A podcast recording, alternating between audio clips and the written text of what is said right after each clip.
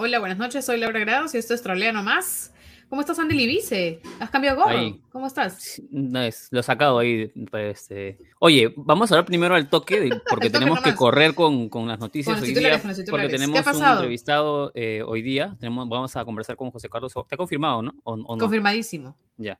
Eh, vamos a conversar con José Carlos Agüero, luego después de dar rapidísimo estas noticias. Lo primero, lo del caso Abelino Guillén, ¿no? Ha habido una agresión verbal eh, un hostigamiento, lo han terruqueado al, ex fiscal, del, al ex fiscal, perdón, iba a decir de la nación, el ex fiscal Alino Guillén, en un supermercado de San Borja. Em, no sé si se puede pasar el video. Eh, sí, a ver, con violencia, ¿no? Con mucha violencia. Por favor? Toda la vida cagaste a Fujimori, la concha de tu madre. Ahora estás en el palacio, hijo de puta. Así es. ¿Ah? ¿Qué tienes que decir, hijo de puta? ¡Van a llorar al, lugar de la memoria! ¡Cagón de mierda! ¡Te roco concha tu madre!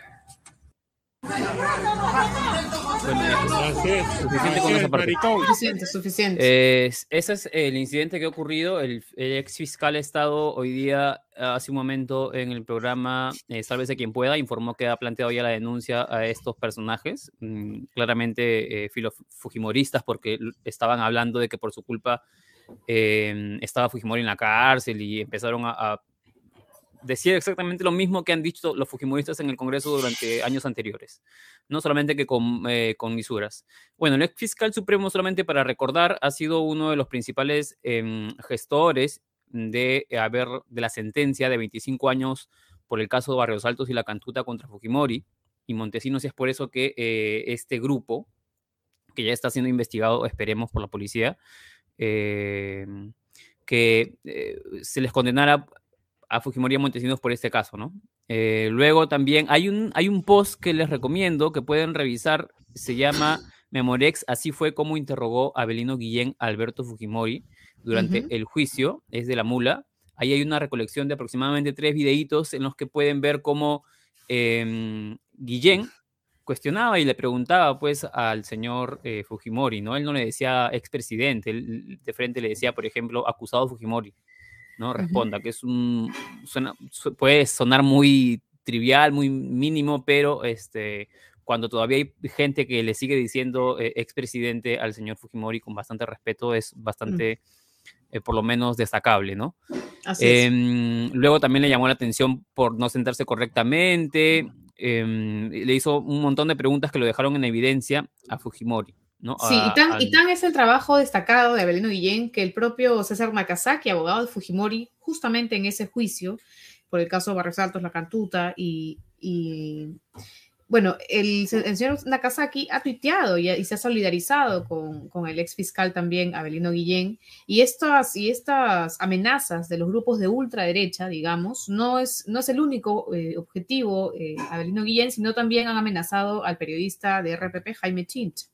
El IPIS se ha eh, pronunciado al respecto en este caso, ¿no? Sí, ha, ha, presentado una serie de screenshots de algunos personajes en Twitter que han estado pidiendo que busquen la dirección de Jaime Chincha porque eh, es un periodista que normalmente habla de la resistencia, ¿no? que es uno de los grupos eh, que está señalado en el comunicado de IPIS. Eh, y hace poco, por cierto, Juan Muñico, uno de los personajes de la resistencia, le dijo a Epicentro, le preguntaron si habían pensado en armarse y él dijo, no, bueno, en ese tema no hemos profundizado. luego comentó que tenían gente con arma en el colectivo, pero que no iban a las protestas.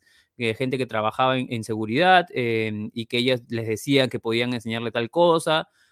Y a, propósito de eso, Jaime Chincha es que le pregunta al señor Oscar eh, Arriola, jefe de la DIRCOTE, ¿por qué no se les investiga? ¿No? Por apología del terrorismo, porque, bueno, es un discurso violento claramente. Claro, claro. Em, y les dijo y respondió que los actos terroristas deben tener un fin político por un tema de ley y de acuerdos plenarios del Poder Judicial, y de tal manera que en el Perú solamente se puede procesar por delito de terrorismo a Sendero Luminoso y al MRTA y a cualquiera de sus incisiones.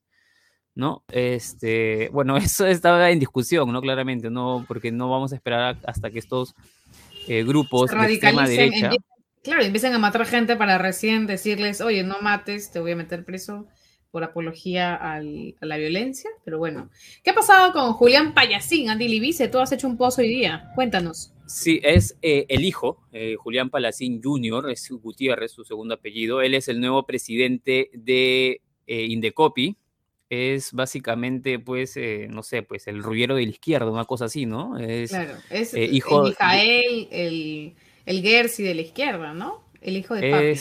Todo lo que han criticado la izquierda por años, por el tema de la argolla y de, y de entra solamente por ser hijo de, eh, bueno, eso es, eso es Julián Palacín Gutiérrez, ¿no? Es el hijo de Julián Palacín Fernández, que es el abogado que integró el equipo técnico de Perú Libre. Eh, él trabajó, el único estudio que ha puesto, perdón, el único, la única chamba que puso en su hoja de vida eh, fue que trabajó en el estudio de abogados de su papá, ¿no? En el 2011, desde el 2011 trabaja ahí en el estudio Julián Palacín Abogados. Mm. Em, luego, según la propia web del estudio, se detalla pues que Palacín Jr. había asesorado legalmente a compañías aseguradoras como Pacífico y Mafre, ¿no? Dos compañías que eh, estábamos estoqueando ahí en la página Indecopy, también tienen sanciones y tienen este, denuncias. Bueno, eh, básicamente entonces, en resumen, Palacín ahora va a defender a los usuarios, como los que han denunciado a las empresas que él antes asesoraba.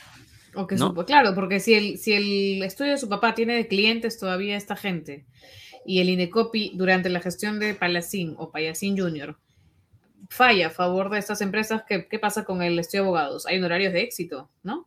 ¿O qué pasa? Tendría hay, que... hay, un tema, hay un tema ahí de, de, conflicto de interés muy grave, muy grave. En la propia, en la propia, para aclarar, solamente en la propia web indica que el señor Palacín eh, Jr. ya no pertenece al, estudio de abogados, ¿no? Que es básicamente lo que siempre dicen los políticos cuando renuncian a una empresa. La puerta, la puerta giratoria, digamos. Eh, sí, es lo que se acusa, que también es un debate, pero en fin.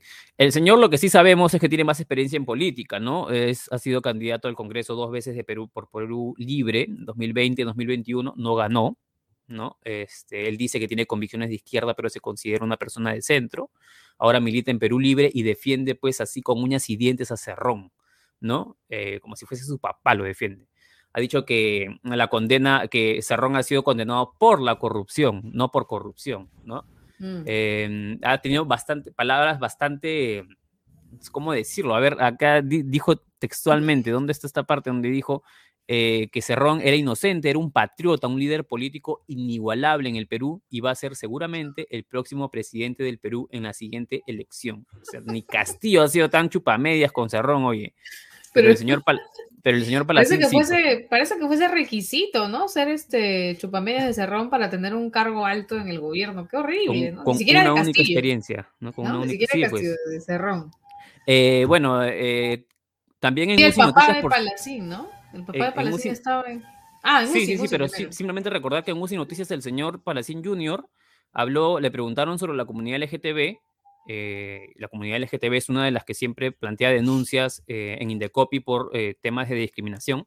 Bueno, y el señor dijo, cuando claramente todavía ni siquiera era voceado como presidente del, de Indecopi, dijo que era un tema delicado y que iba a darle en su momento, se iba a dar su, su debate en su momento en el Congreso. Em, y dijo, ahora hay prioridades en el Perú antes que atender las prioridades de estas minorías, como el tema de la, economía. ¿no? Entonces no son sus prioridades la comunidad LGTB, ¿no? no tienen derecho, no tienen que trabajar las trans, por ejemplo. ¿no? Así es. Y claro, y, para cerrar con broche de oro, pues su papi estuvo hoy día en RPP, o sea, lo molestan al, al tío. Mi hijito es el, el, número uno, dice. Claro, mi hijito es, es, era doña Florinda con Kiko ahí prácticamente. Mi hijito es el número uno en el Perú con más casos que ha defendido en defensa del consumidor, dijo que es un abogado joven. Y por cierto, dio un detalle, dijo eh, que su hijo era un abogado joven que había llegado sin ningún problema al punto que nunca ha tenido una multa de tránsito. Lo que es mentira, mm, porque eh, uno entra al SAT, pone el DNI del nuevo presidente de Indecopi y tiene cinco faltas de tránsito, ¿no? Que ha cometido en el pasado, eh, por los que tuvo que pagar aproximadamente casi 3 mil soles. Eh, las imprudencias fueron solamente graves y muy graves. La que más le costó fue una sanción del 2018 cuando condujo sin certificado de aprobación de la inspección técnica vehicular. Así que mm, tan limpio como quiere presentarlo a su papi, no es, pues, ¿no? Em, pero bueno, eso es, eso es en resumen lo que ha, pasado con el... Igual pueden ver más detalles sobre el nuevo presidente de Indecopi en la página de Útero. También hemos subido un pequeño video sobre ese tema en las redes. Ahora sí, Laura. Sí, eh, tenemos al invitado, Patricio, ¿tenemos al invitado? Justo estoy preguntando. ¿Patricio? Ya entró, bacán, que entre, que pase. Estamos con. ¿Qué tal? ¿Cómo estás? Estamos con Pedrito Suárez Culto. no, estamos con José Carlos Agüero, que ya es caserito, pero de verdad que es muy necesaria su presencia en esta, en esta coyuntura, en este contexto y en otros más, ¿no? José Carlos, creo que hace mucho tiempo no, no estabas en, en no te entrevistaba mucho. ¿Nos pues escuchas, José Carlos? Creo que Pedro Suárez, les escucho. Pedrito estaba acaparando las columnas, creo, para bien. Así es. El gemelo bueno, el gemelo bueno. José Carlos, em, ahora sí vamos a entrar a, la parte un poco más seria del programa. Y tú has escrito hace unos años eh, Los Rendidos, que acá lo tengo en mi mano, y he vuelto a releer y he vuelto a apuntar algunas cosas eh, que tú has escrito. Ya ayer te hemos entrevistado, bueno, en la resaca, pero eh, algunas cosas pendientes que se me habían quedado, pues si por falta de tiempo no había podido completar. Pero eh, hay, una parte en la que tú hablas sobre el perdón y la venganza, ¿no? Que hay gente que, que había sido humillada, que había, en búsqueda de justicia, su justicia quería avasallarlo todo, ¿no? Quería quería hacerle básicamente lo mismo que le hicieron a él o a ella, eh, a las personas que perpetraron, ¿no? O a los que representan eso. ¿Dónde, ¿Dónde ubicarías tú ahora mismo en este contexto a esa gente, ¿no? Que no, que no quiere justicia o, quiere una justicia más parecida a la venganza. Creo que en el enorme campo de las personas insatisfechas en este país y creo que es un campo bien amplio y que da para muchas categorías. y que no solamente tiene que ver con los temas de memoria y violencia política. Todos tenemos una agenda incumplida, minorías, diversidades, eh, grupos étnicos afectados por la violencia, simplemente pobres, gente que no accede a servicios básicos. Em, creo que en ese enorme arco de insatisfacción que es vivir la ciudadanía en el país, pues ahí encontraría a las personas que tampoco tienen una buena relación con la justicia. Y la justicia no necesariamente es la justicia penal, sino la sensación de vivir en un país que otorga sentido a sus vidas, que los reconoce en sus sufrimientos, en sus daños, que otorga amparo a sus pesares, y bueno, creo que en ese lugar ahí estamos casi todos.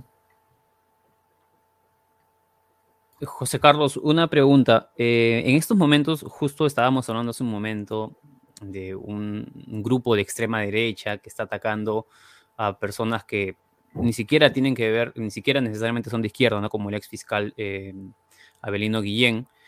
Eh, luego también está el tema del gobierno, o sea, es una situación bastante aguda ¿Tú crees que es posible hablar de reconciliación en un momento como este? Es posible como que lo estamos haciendo ahora, así como un tema, como un deseo, como una tarea, como algo difícil.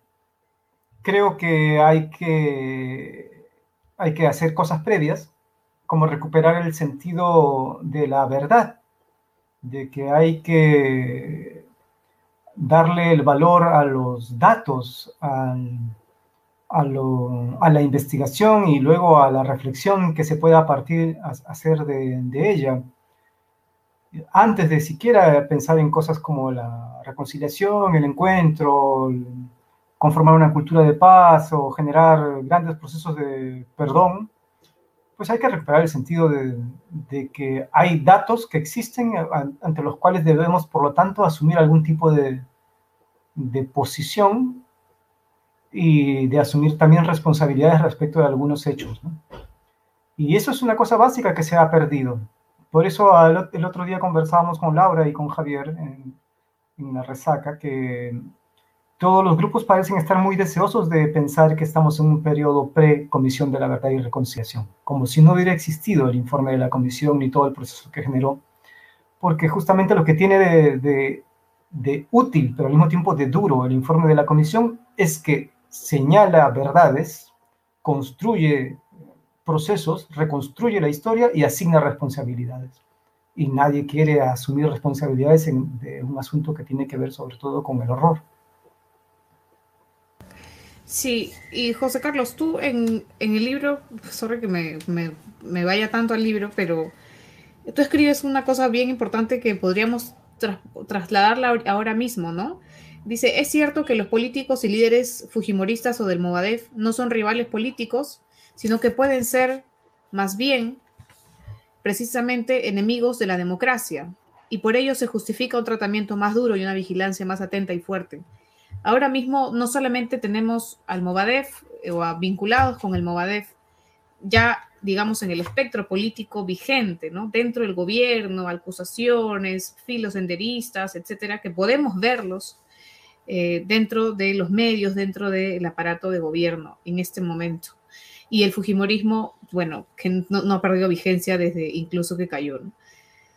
Pero también han surgido nuevos grupos más extremos que el Fujimorismo y más y, y, de, y de, un discurso violento más eh, radical que el propio Movadef, digamos, ¿no? Como esta gente que va e insulta al señor Abelino Guillén o que amenaza a periodistas o que va y, y le, le, quiere, eh, quiere pegar a los de IDL reporteros. Entonces, eh, ¿cómo, ¿qué está pasándonos como país? ¿Por qué hemos llegado a esto en vez de avanzar hacia, no reconciliación, pero al menos una comprensión de nosotros mismos? ¿Cómo es que hemos llegado a, estos extremos? ¿Qué, qué, qué, nos, ¿Qué nos ha pasado? me da la impresión de que varias de eh, de los sustentos de la convivencia en el país, que ya eran precarios hace 10 años, se han acabado por colapsar en estos últimos dos años. Que no es cualquier crisis, que hemos tenido muchas crisis en el país que casi parecen interminables, pero que estas han sido terminales, que han eh, casi pulverizado lo que quedaba de institucionalidad y sobre todo de vínculo social de la relación del ciudadano con la institucionalidad, con los partidos.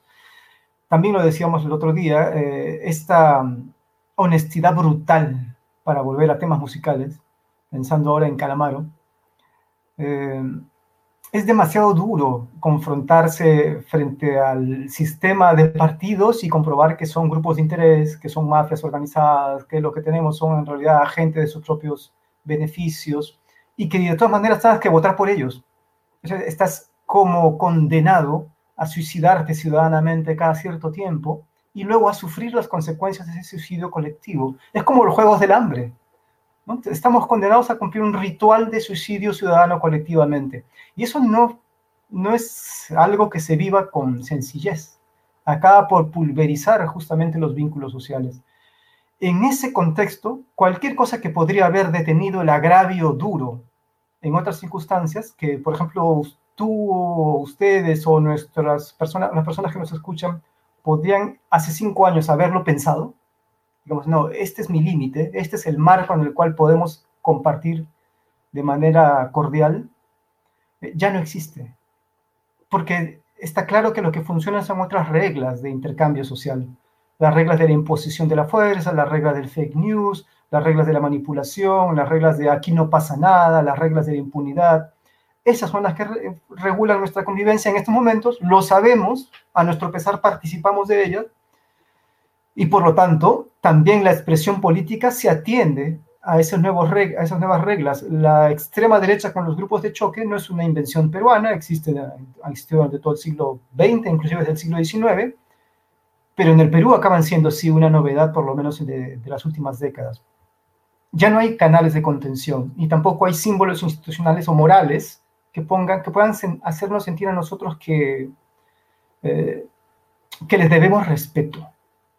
No hay nada a lo cual le debamos deber respeto ahora. Y entonces creo que no es, no es excepcional que, o no es sorprendente, para decirlo de otra manera, que en efecto se desborde la expresión política, porque finalmente es eso, la expresión política a partir del ejercicio de la violencia, porque se ha demostrado que funciona que esa es la manera de operar que es eficiente. Terruquear es eficiente, ejercer chantaje es eficiente, expulsar al otro de la conversación a través de la estigmatización es eficiente y por lo tanto lo van a intentar hacer desde todos los espectros de, la discusión, pero en este caso desde la derecha claramente, ¿no? con grupos de choque, ah, que es un retroceso bastante reaccionario, pero es, es, lo que ahora en efecto ustedes constatan bien que es algo un poco nuevo para nuestro escenario político. Es nuevo, pero creo que va a seguir. Va a seguir porque justamente eh, es, eh, funciona. Eso es lo que creo. Eh, José Carlos, una consulta. Hace poco estuve viendo, repasando un, reportaje que escribió Carlos León Moya sobre el tema de Lucanamarca. Fue de hace años ya en realidad el reportaje. y ahí comentaba en la nota que cuando él visita Lucanamarca, encontraba que la gente no quería hablar sobre el tema, ¿no? O sea, quería olvidarlo simplemente, ¿no? Esa forma de olvidarla era esa, simplemente ya no quería mencionar el tema. Eh, eso fue más o menos eh, hace varios años. En todo el contexto que, que, que, claramente tú mencionas que se parece, da, da, la impresión, y tú, bueno, tú lo dices que se ha retrocedido, tú has encontrado eh, estos pequeños así eh, características o factores o cosas, acciones eh, que puedan mostrar que hay un sector grande de gente que busca la reconciliación en nuestro país o que buscan olvidar ese tema ya de una vez, pasar la página ya de una vez? Creo que hay gente que está buscando cómo hacer que estas cosas, que todos, que todo lo vivido, que ha sido demasiado duro, estamos hablando, para que no quede como en, la ambigüedad ni en la generalización, estamos hablando de masacres, ¿no? de personas, de mujeres, niños, cometidas por las Fuerzas Armadas, las Fuerzas de Seguridad, pero cometidas también por los grupos terroristas, por Centro Luminoso. Estamos hablando de secuestro, de violación sexual, de tortura, de desaparición, de ejecución extrajudicial, Estamos hablando de robo, saqueo, desplazamiento interno, en fin, estamos hablando de todo eso, ¿no? Todo eso y además de las consecuencias que eso dejó en una sociedad pasados los años. De la destrucción institucional, de la pérdida de confianza, de la abdicación de los partidos, de la pérdida de, de, de densidad estatal, en fin, de todo eso estamos hablando cuando nos referimos a lo que se quiere enfrentar. Entonces yo lo que por lo menos creo que eh, he encontrado en, en, mi trabajo en los últimos años es que si hay muchos deseos de elaborar es, todo ese cúmulo, es, ese cúmulo de herencia negativa, de pesar. Hay muchas maneras de, de procesar esos periodos, ¿no? Una puede ser la evasión, la evasión es la que estamos viviendo. Esa es una manera lo que produce básicamente, creo yo, es que se repliquen los problemas a la larga, que nunca se los acabe por resolver y que no siempre retornen de otra forma, pero siempre aviesa, siempre dañina, eh, configurando un espacio político que reitera el, vínculo de, confrontación, de agresión, como eh, manera legítima de disputar políticamente, la destrucción del enemigo. Creo que esa es una manera y es la que en estos momentos se está imponiendo. Creo que también hay muchísima gente que no es que lo imagine, sino que en su momento ha llevado adelante políticas propias en los pueblos, en las comunidades, tanto de la zona amazónica como de la zona andina, para resolver internamente algunos problemas que podríamos llamar de micro reconciliación. ¿Qué se hace con gente que militó en Sendero Luminoso y de pronto regresa al pueblo? Digamos, cumplido una condena. O si no cumplió una condena, pero se fue y luego volvió. Y todos sabemos que militó en Sendero Luminoso, o que apoyó a Sendero Luminoso o al MRTA. ¿Qué hace una comunidad que tiene que vivir con eso y además tiene que vivir con secretos de su propia actuación que guarda? ¿Cómo administra la violencia que vivió, la violencia de la cual fue testigo o la violencia que cometió?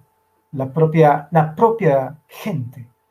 Bueno, creo que hay ejemplos de muchos, muchos ejemplos que no son olvido, que tienen que ver con esfuerzos muy difíciles que, han, que se han cometido para que entre ellos lleguen a formas de convivencia que les permite seguir adelante. Mm, igual creo que estos esfuerzos son profundamente insuficientes porque se sostienen en consensos eh, pequeños que pueden ser quebrados con sencillez y no hay un soporte desde arriba, desde las políticas estatales que les den amparo. Entonces hay una enorme carencia para resolver los problemas de fondo, para darle solución a, todos aquellos que, primero, en principio no formamos parte de comunidades campesinas.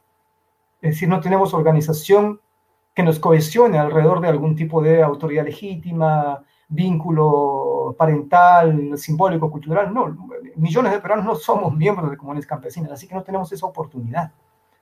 Estamos a merced más de lo que decidan los grupos de poder.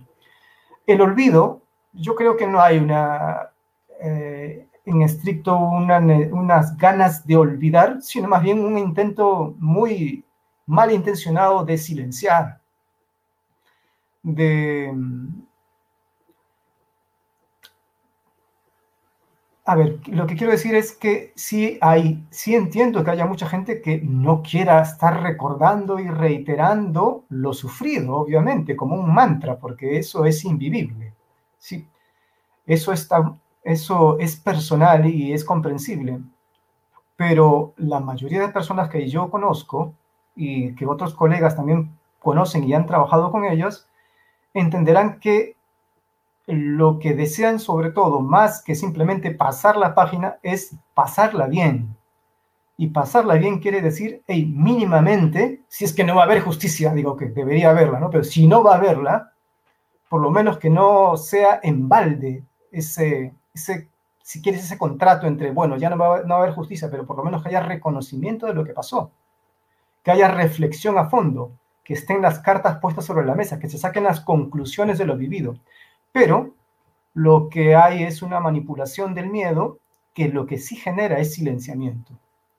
Genera finalmente ganas de, pasarla como sea, porque tampoco se puede vivir eternamente enervado. ¿no? Claro. Eh, dentro del libro tú citas a Lurgio Gavilán y, lo, y lo colocas como, como alguien que ha vivido lo que, o sea, le da voz a aquellas personas que no tenían voz, ¿no? Incluso después de la CBR no tenían voz porque habían sido, em, o sea, por un momento fueron parte de Sendero, después se salieron y lucharon contra Sendero, o, o simplemente como Lurgio Gavilán, y tú lo llamas, era un testigo, ¿no? A pesar de haber participado en la, en la guerrilla, en, Sendero, él eh, era más un testigo porque era un niño, ¿no? Un niño, un niño, no, sé si llamarlo víctima, pero finalmente un testigo. Y tú hablas a partir de ahí de la visión de los derechos humanos o de las ONG de derechos humanos o de esta visión y este, este enfoque de ver el conflicto armado interno desde la perspectiva de la víctima, ¿no? Y tú mismo no te consideras víctima, pero, pero, pero tú dices la víctima no se construye, ¿no? no o sea, perdón, la víctima se construye, o sea, es un concepto, no, no es que todos hayan sido víctimas y, o todos hayan, o, todos, o, solamente hay que contar o hay que atender a estas víctimas, porque hay otras personas que han sufrido y que no, hablas del caso de, una persona, una mujer que se llama Hortensia, eh, o personas que fueron vejadas, fueron maltratadas, siendo senderistas, sus derechos humanos también fueron pisoteados, pero tú sientes que ellos no, no, no, han tenido derecho o no tienen derecho hasta ahora de reclamar eso. Tú mismo no has reclamado esto por tus padres, ¿no? Por lo que les hicieron.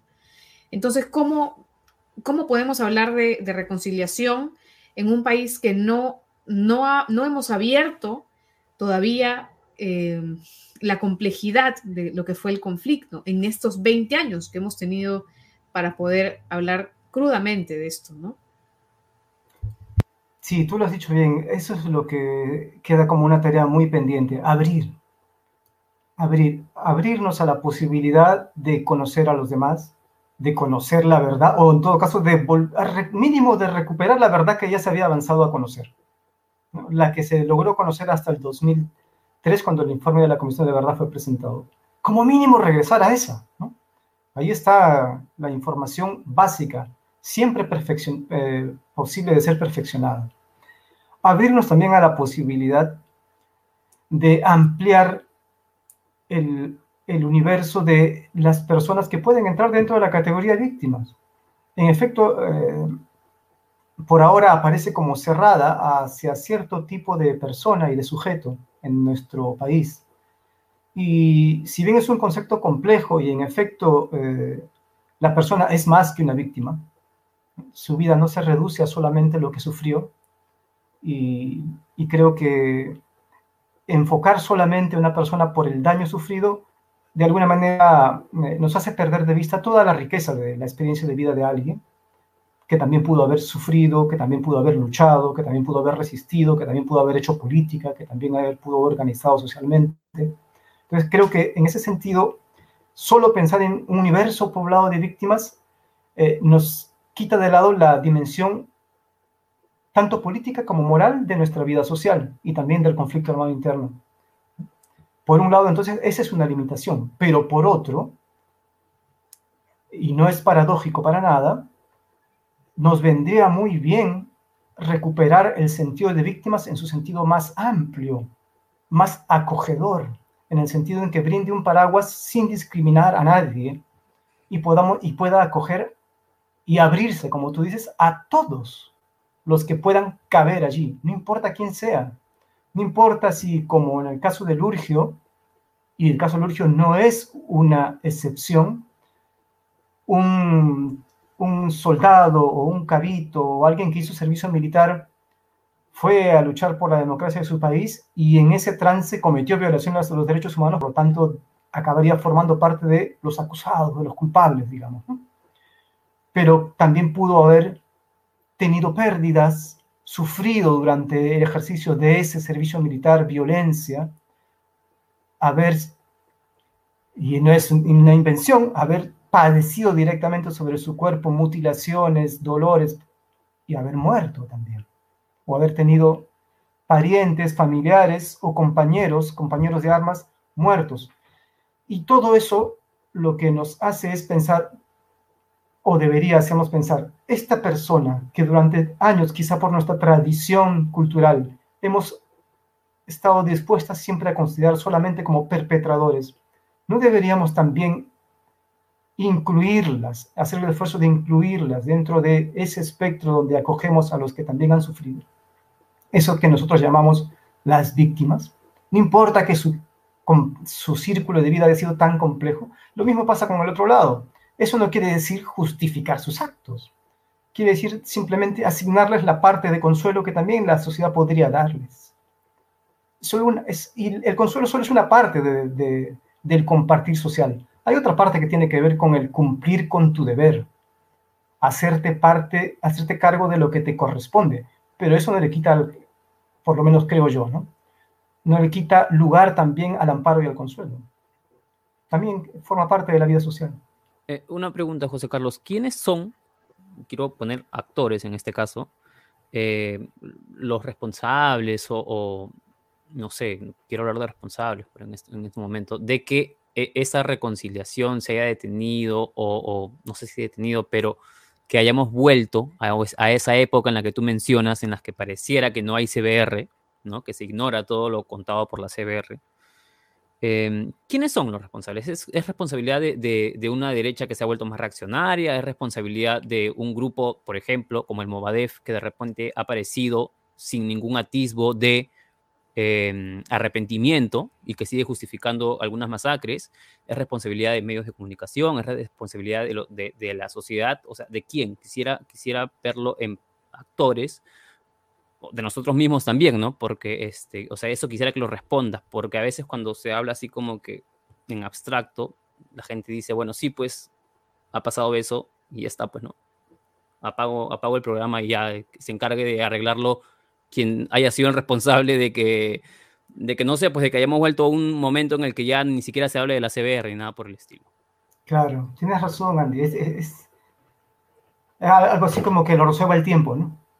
que lo resuelva el tiempo o que se resuelva solo, porque finalmente es tan grande el problema o queda tan, tan gigante, tan, de dimensiones tan, tan grandes que no se ve cómo podría intervenir una persona común y corriente como nosotros.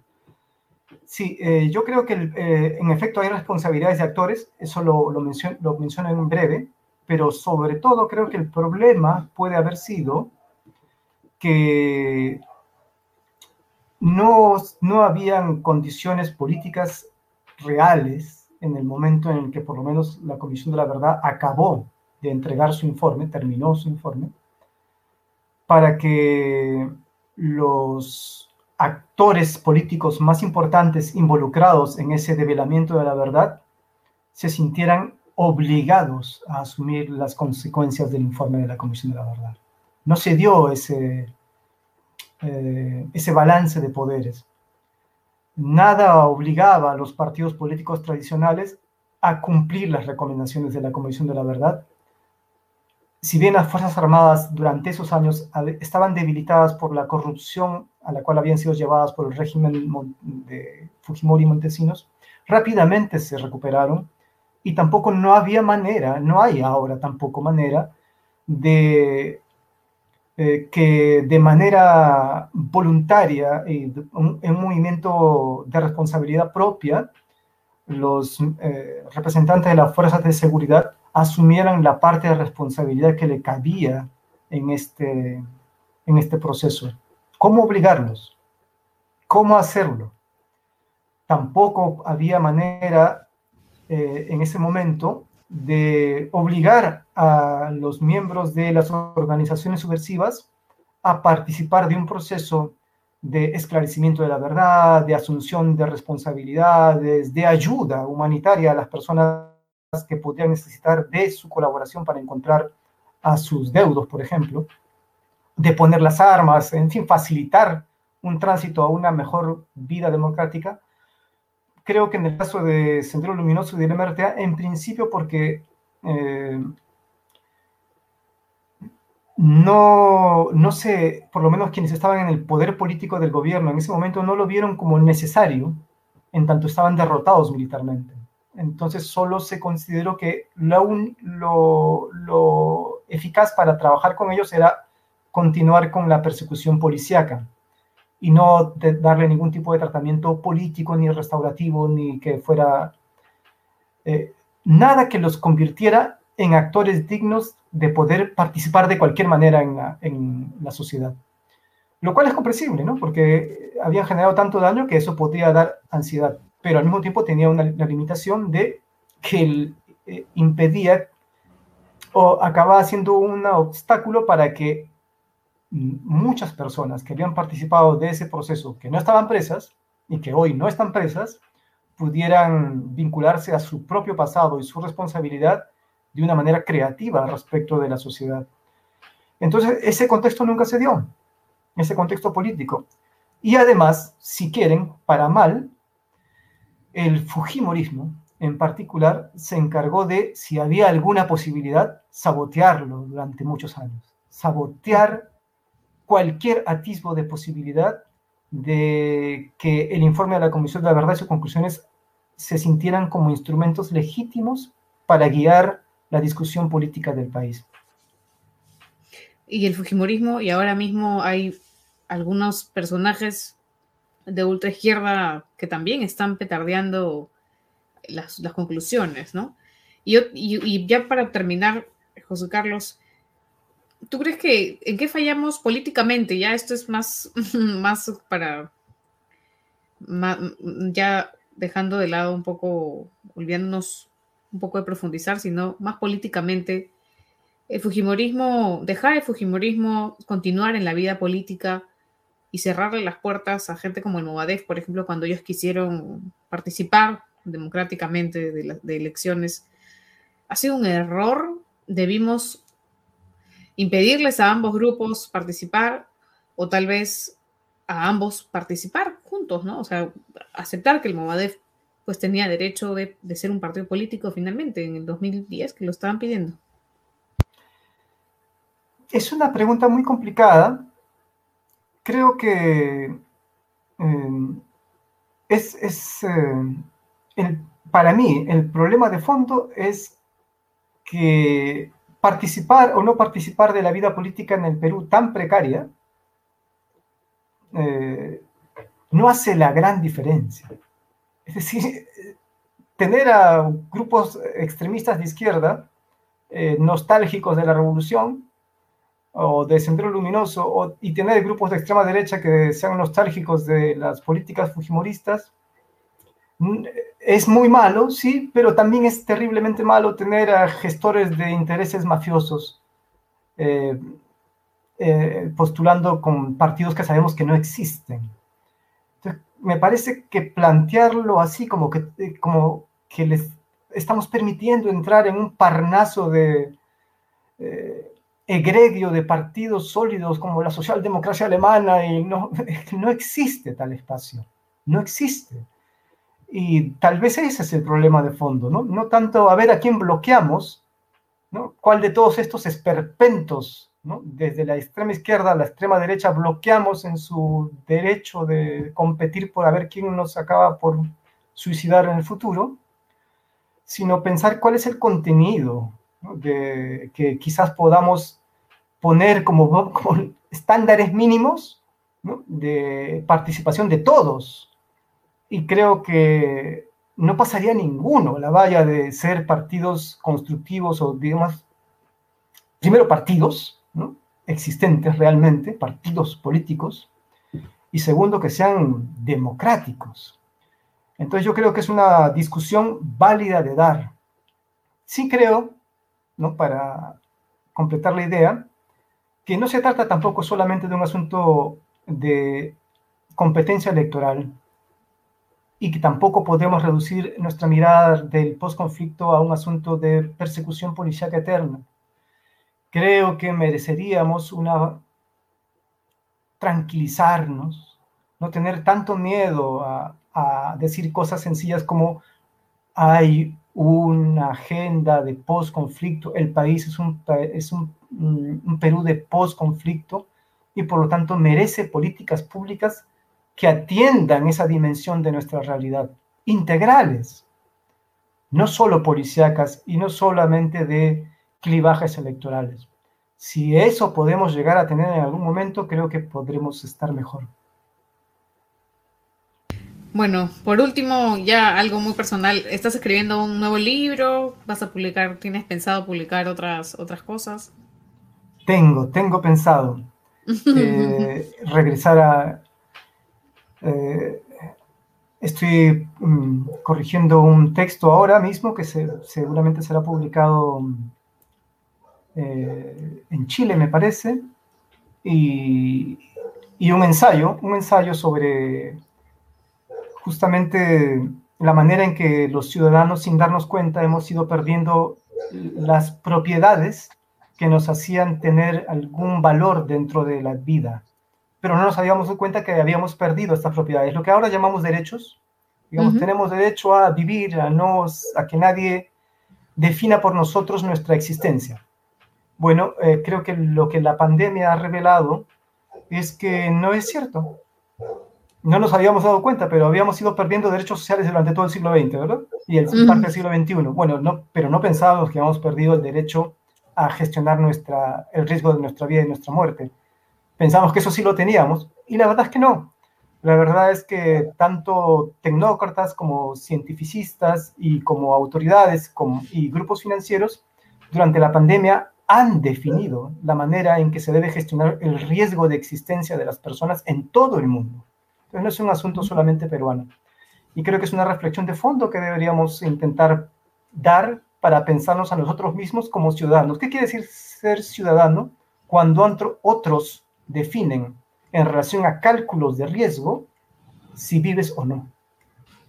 Creo que es, algo que, que también nos ayuda a pensar en, nuestra coyuntura ¿no? y, a sacarla de, esa, de esa pátina efímera del insulto diario. ¿no? Hay asuntos más de fondo.